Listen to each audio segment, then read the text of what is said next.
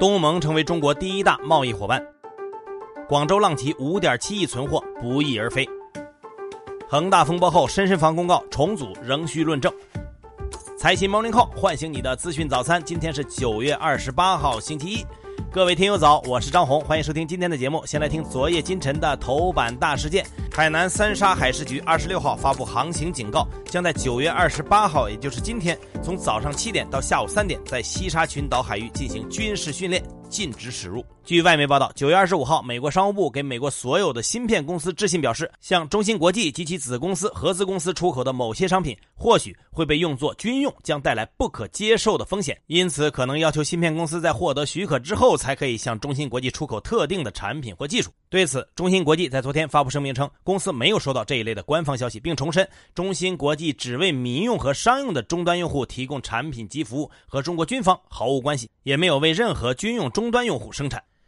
最近呢，有三千五百家企业集体起诉了美国政府。他们认为美国的贸易战影响了企业从中国进口的几十亿美元商品。这些企业要求政府偿还他们已经支付的部分税款和赔偿利息，并呼吁美国政府改变关税政策。这些企业涵盖了多个行业，既有特斯拉、福特、沃尔沃等美国的车企，也有加德堡、沃尔格林等大型零售商以及科技企业思科等等。另外，据美国多家媒体报道，特斯拉目前已经将起诉状递交到了美国国际贸易法院，并连带起诉了美国贸易代表莱特希泽。来看国内的经济数据，据国家统计局昨天发布的数据显示，八月工业企业利润同比增长了百分之十九点一，已经连续四个月同比增长。但从一到八月累计来看，规模以上的工业企业利润仍然是负增长，同比下降了百分之四点四。不过降幅比一到七月收窄了三点七个百分点。国家统计局工业司高级统计师朱红表示，随着企业经营状况的进一步好转，八月亏损企业亏损额同比大幅下降了百分之三十七。不过，国内外环境复杂多变，企业盈利持续稳定增长仍面临着一定的压力。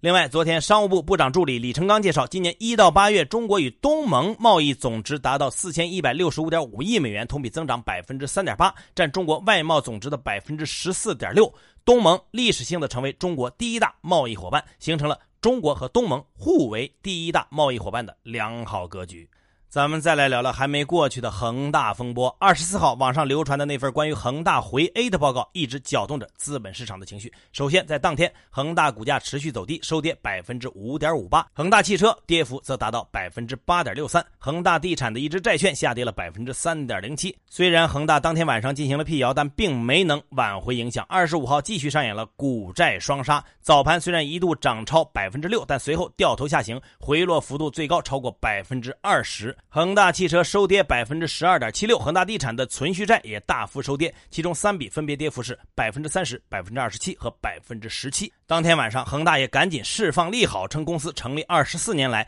从没有出现过利息晚付、本金逾期归还的情况。实际上，早在四年前，中国恒大就打算分拆子公司恒大地产，借壳深深房 A，实现在 A 股上市的计划。昨天呢，深深房 A 继续披露，由于重大资产重组涉及深圳市国有企业改革，交易结构较为复杂，属于重大无先例事项，重组方案还需要进一步沟通与论证。停牌期间，公司将至少每五个交易日披露一次进展情况。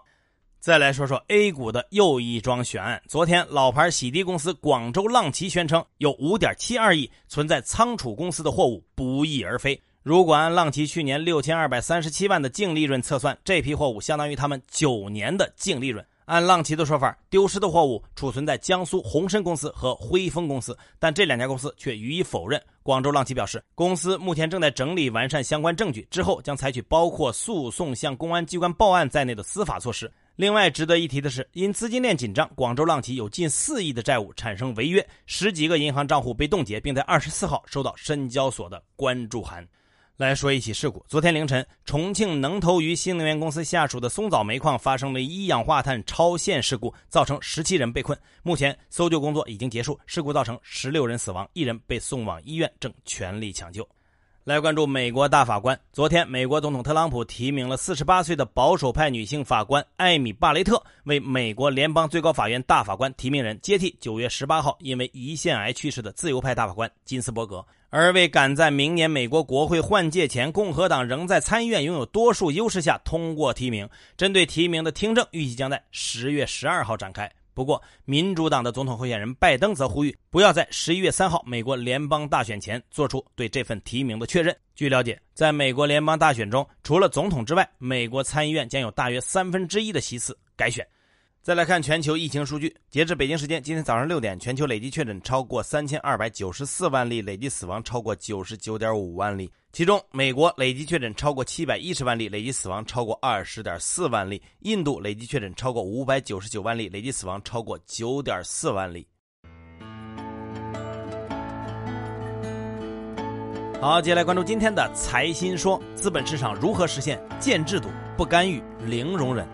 财新周刊发表社论认为，首先建制度是基础，要改善 A 股市场的投资者结构，完善和执行信息披露、发行、退市等基本制度，尽快恢复 T 加零制度，取消涨跌停限制。其次，只要符合资本市场的法定规则，投资者的交易行为就不应被干预。监管者要避免父爱主义，真正做到依法依规监管。不缺位也不越位。最后，监管者要对内幕交易、虚假申报、财务造假、欺诈发行等违法违规行为零容忍。同时，对于花样翻新的擦边球行为，也要及时调整规则。只有这样，才能建设诚信守法资本市场创业板，也才能行稳致远。中小金融机构行政化合并的弊端是什么？财新周刊主编林华威认为，首先，合并后不良资产不会凭空消失，腾挪到最后是更大的不良。其次，好坏机构合并对好机构是负向激励，对坏机构是放大道德风险。再者，行政机关与监管主导的合并，往往掩盖了监管不力，最后会导致行政干预代替了正常的公司治理机制，使得地方政府获得了向金融机构派遣官员担任一把手的机会，把银行变成了家天下。金融机构并不是规模越大越好，要有意识地对行政化合并保持警惕，并确定明确边界，尽早完善中国的存款保险制度，让存保基金独立于现行监管体系之外，坚持按市场化原则处理问题银行类机构。特大城市户籍制度如何改革？中国发展研究院执行院长陆明认为，一方面，对于长期居住在大城市的非本地户籍人口和长期在本地生活的低技能劳动者，要逐步解决他们的户籍问题，通过提高居民的居住年限和社保年限在积分落户当中所占的权重，降低教育水平在积分落户中所占的权重，直到取消。要以事实居住和就业时间为积分落户的主要依据来实现。另一方面，强调特大城市户籍制度改革不可能一步到位，所以要保障那些非本地户籍的人口也能够享受到均等的公共服务。更多专家观点，请收听财新 FM。你可以通过财新 App 右上角的小耳机找到我们。接下来是一线短消息，看看今天有哪些重要资讯不容错过。国家发改委发布意见，提出严控特色小镇房地产化倾向，要求整改或淘汰问题特色小镇。国务院办公厅印发意见，提出要实施生猪两种补贴和牧区畜牧两种补贴。国家发改委能源局印发意见，到二零二二年底将直辖市中心区用户年均停电时间压减到一小时以内。农业农村部要求加强百草枯专项整治工作，百草枯产品只能用于出口，不得在境内销售。国家外汇管理局发布细则，明确放松对银行印制涉外收付凭证的要求。证监会宣布，将对上市公司再融资实施分类审核，更大力度支持上市公司利用资本市场做优做强。上交所表示，科创公司不应披露可能误导投资者、错误估计公司价值的市场热点相关信息。国家电网发布数据显示，截至八月底，新能源利用率达到百分之九十七点三，同比增加零点八个百分点。沈阳市发布通知，将中小微企业失业保险稳岗补贴的返还比例从百分之八十提高到百分之百。证监会核准两家公司向不特定合格投资者公开发行股票，分别是山东数字人科技股份有限公司和湖南德众汽车销售服务股份有限公司。名创优品计划赴美上市，承销商为高盛和美银证券。美的计划将控股子公司美智光电分拆至深交所创业板上市。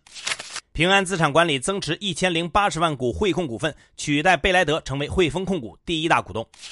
浦发银行与蚂蚁集团签署全面战略合作协议，双方将在数字银行、财富管理、区块链、多方安全计算等领域加强合作。